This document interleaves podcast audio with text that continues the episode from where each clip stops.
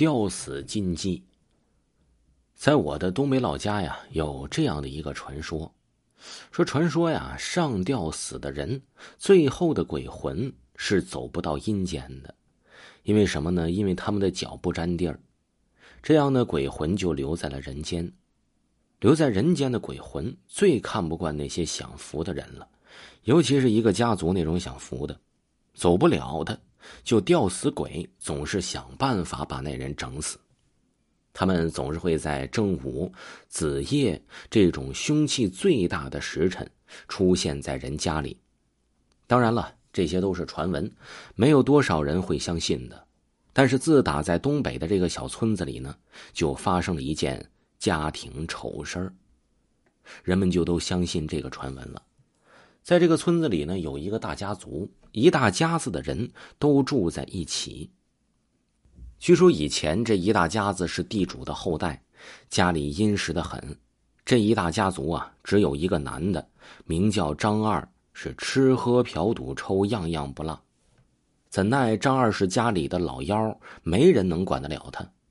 这天呢，张二正在外面瞎逛悠呢，看见了一个如花似玉的闺女，就动了歪心思，当即让人呐就给绑了。这姑娘啊是新搬来的，这家里的父母都是老实人，姑娘的性子烈得很。张二苦口婆心的劝了这姑娘好长时间，结果小桃愣是一句话没听进去，还把张二的胳膊给咬出血了。这张二这暴脾气，这天晚上就把人给办了。张二心满意足的出去喝酒，留下了小桃一个人在房间里，还吩咐下人把门锁好，别让人给跑了。小桃听见了锁门的声音，心死的闭了闭眼睛，拖着疲惫的身子把被褥扯开，被单卷成了长长的一条，往房梁上一甩，凳子上一站，就这样一个鲜活的生命就死了，死在了张二家。第二天呢，回到家的张二还美滋滋的叫着小娘子，结果这一开门就看见了房梁上的尸体，直接吓得张二是瘫倒在地上。下人们一叫唤，让张二的大姐、二姐都出来了。他们看着这副样子，二姐呢就只是皱了皱眉头说：“哎呀，行了，死了就死了吧，把人整下来埋了，给他们家里点钱，解决一下得了。”虽说小桃的父母是老实人，但是一看到自己姑娘的尸体，这老两口拼了命的也想让张二偿命啊！可是，在当时那就是痴人说笑了。张二把钱扔在了地上，扬长而去。老两口整不过张家，无奈只能含泪离开村子。可是自这之后啊，张二家就开始变得不正常了，总是会出现一些诡异的事情。先是怀了孕的二姐，走在自家花园的平路上，突然不小心崴了脚；然后是大姐，吃饭喝汤的时候呢噎住了。这张二就更惨了，喝完酒回来的时候啊，张沟里去了，摔成了个傻子。下人们每天都惶恐着，因为不知道是从哪儿听到了传言，说是吊死的人呢回不了阴间。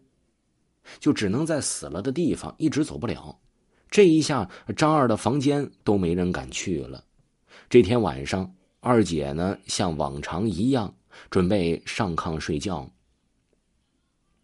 可是不知怎么的，突然这手脚也不受控制了，自己眼睁睁的看着手拿起了坑边的笤帚，狠狠的朝着自己的肚子砸了下去。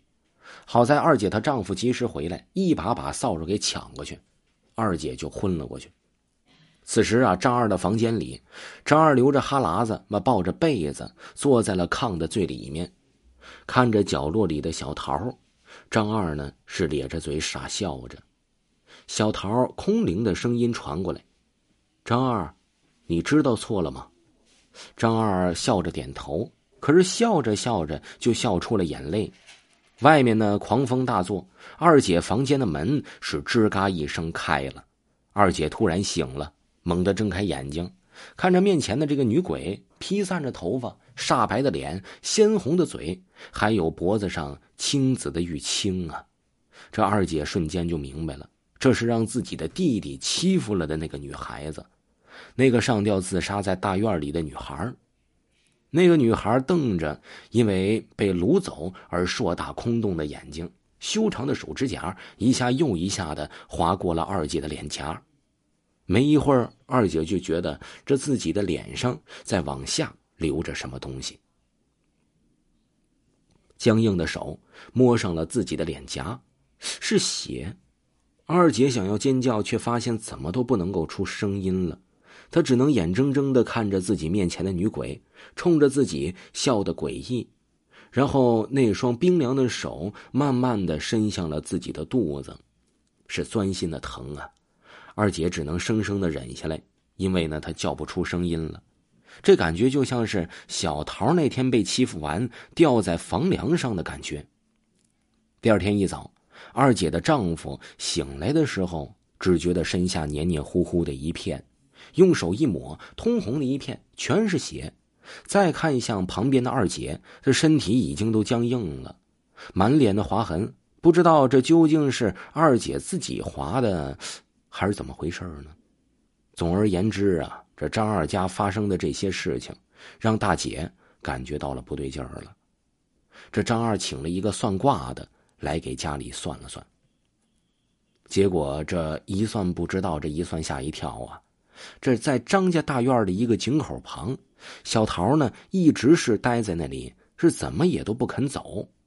他身上的怨气会带走这里的每一个人，每一个人。